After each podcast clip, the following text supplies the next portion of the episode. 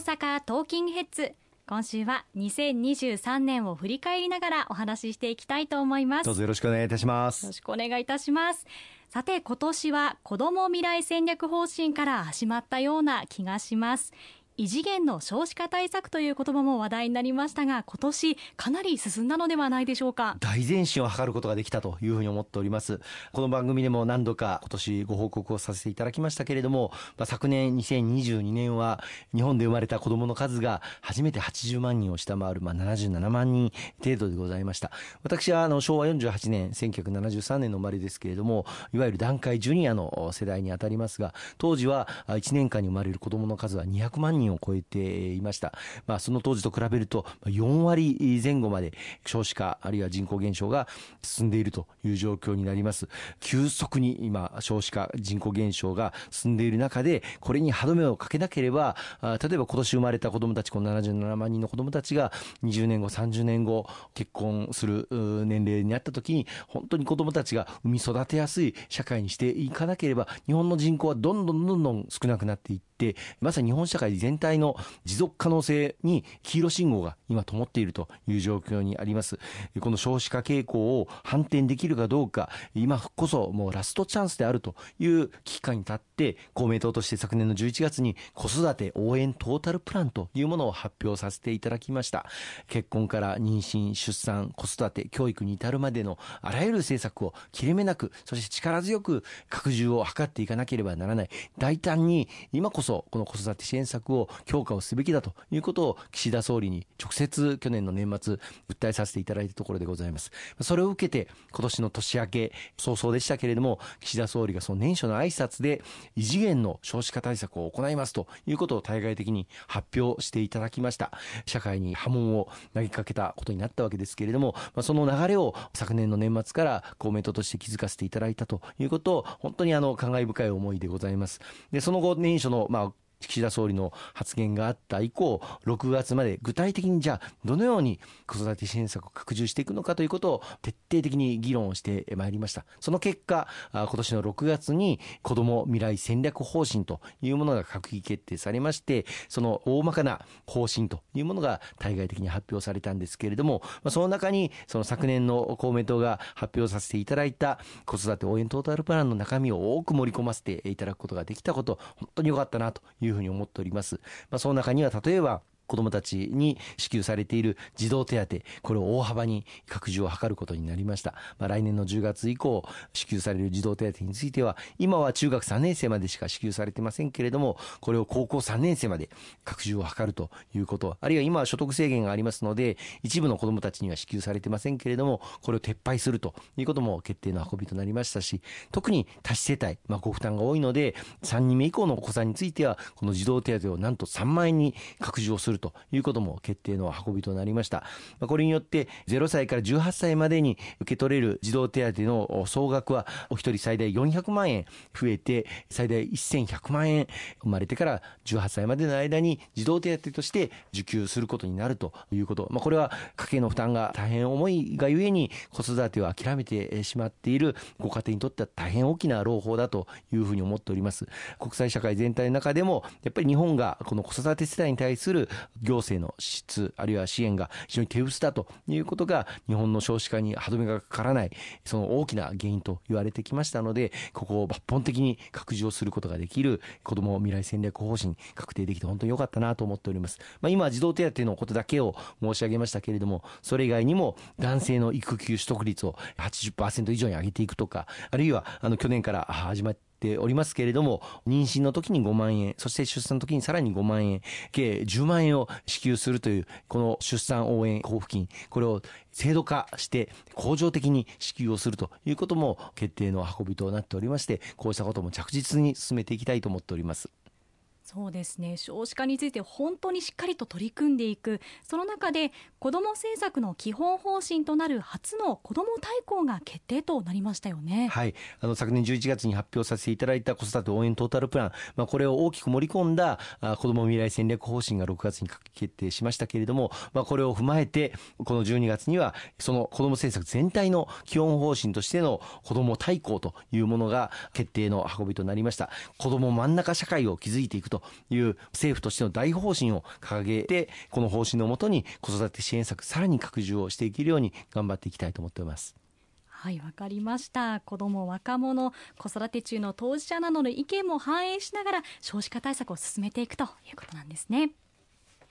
また今年は5月に新型コロナウイルス感染症の感染症法上の分類が季節性インフルエンザと同じ5類に引き下げられました。事実上のウィズコロナ時代に突入しました。あの苦しかった3年からひとまちょっとほっとしたような感じがしますね。そうですね。あの3年の間、まあ、コロナとの戦いに多くの国民の皆様に多大なるご協力をあのいただきました、まあ、3密を避ける手洗いうがいを徹底するマスクを着用する、まあ、こうした基本的な行動はもとよりワクチンの接種についても多くの自治体で本当に苦労しながら展開をしていただきましたけれどもその接種を含めて円滑に進みそして多くの方々にご協力をいただいて、このコロナとの戦い、3年間やり遂げていくことができたというふうに思っております。おかげさまで国際社会全体を見渡しても、このコロナによって亡くなられた方の数、あるいは重症化に至った方の数、圧倒的に少ないのが日本でございます。本当にあのご協力をいただいたすべての皆様に感謝を申し上げたいというふうに思います。その取り組みを進めてきたおかげで、今年の5月、ようやくこのコロナについて感染症法上の位置づけを2類から5類へと移行させることができ、ようやく市場のまあ経済、社会活動を取り戻すことができる、そのスタート地点に立てたというふうに思います。まあ、その後今年は、例えば夏の夏祭りであったりとか、あるいは秋の運動会などですね、3年年ぶり、4年ぶりに本格的な復活を遂げたという声をたくさんあのいただきました。まあ、3年間やってなかったんで大変苦労された地域もあのあったという声もあの伺っておりますけれども、本当に各地域地域、活気が戻ってきたなと、お祭りなんか行きますともう待ってましたという思いで参加されている本当に多くの方々にお会いすることもできました。地域の絆、なかなか人と会うことができなかったこの3年間、人と人との関係が疎遠になったりとか、そういったことがありましたけど、それを取り戻して地域の絆を強め、そして活気ある社会を築いていく、そういうスタートを3年間のコロナとの戦いを経て取り戻すことができたなというふうに思っておりまして、この点にもあの多くの皆様のご協力に感謝を申し上げたいと思いますね。そうですね。また同じく5月になるんですが広島で G7 サミットが開催されました。ロシアのウクライナ侵略への対応や平和で安定して繁栄した世界に向けてまた核廃絶へ向けて平和への意識を強くしたサミットではなかったでしょうか、はい、外交的には今年は日本にとって本当に大事な年になりました。今おっしゃっていただいた通りロシアによるウクライナ侵略、まあ、昨年の2月にスタートしたわけですけれどもこの状況が長期化している中で国際秩序例えば国連の安保理が機能不全に陥っている、そのような状況が国際社会において非常に不安が広がっている中にあります。その中で迎えた今年、日本は G7 の議長国を担うことになりました。G7 広島サミット5月に行われましたけど、まあ、これが非常に一番大きく注目されますが、実は G7 の議長国というのは今年の1月から12月の1年間一貫して議長を務めております。その折々に事象が生じれば G7 の例えば外相を招集をして緊急会合をやったりとかオンライン会合をやったりとか、そういったことも行ってまいりましたし、また、各地域で G7 の閣僚会合、G7 の経済大臣会合であったりとか、保健大臣会合であったりとか、環境大臣会合であったりとか、大阪でも貿易大臣会合を堺で行わせていただくことができましたけれども、こうした G7 の様々な分野における協力関係というのを確認をしていくことができたということは、大変大きな意義があったというふうに思っております。また合わせて実は外交的にもう一つ付け加えさせていただくと、今年は ASEAN 諸国との友好関係を築いて50周年の節目の年でございました。この G7 の議長国という立場と、そして ASEAN 諸国との50周年という、まあ、節目の年を両方掛け合わせて、今年の夏にはですね、G7 と、そして ASEAN 諸国との司法大臣会合というものを一緒に開催をすることができたんですね。日本はアジアの中で唯一の G7 メンバーであります。この唯一の G7 メンバーである日本が ASEAN 諸国、東南アジアの国々と橋渡しをして、この東アジア地域にえー、法の支配というものを徹底をしていく力による現状変更とかロシアによるウクライナ侵略に見られるようなその秩序を破壊をしていくその国際社会の動き対立と分断を生んでいくようなその動きに対してそうではなくて法の支配をしっかりと確立をしていくその取り組みをこのアジアの地域で G7 のメンバー国としてそして議長国として取り組むことができたということは大変大きな意義があったというふうに思っています。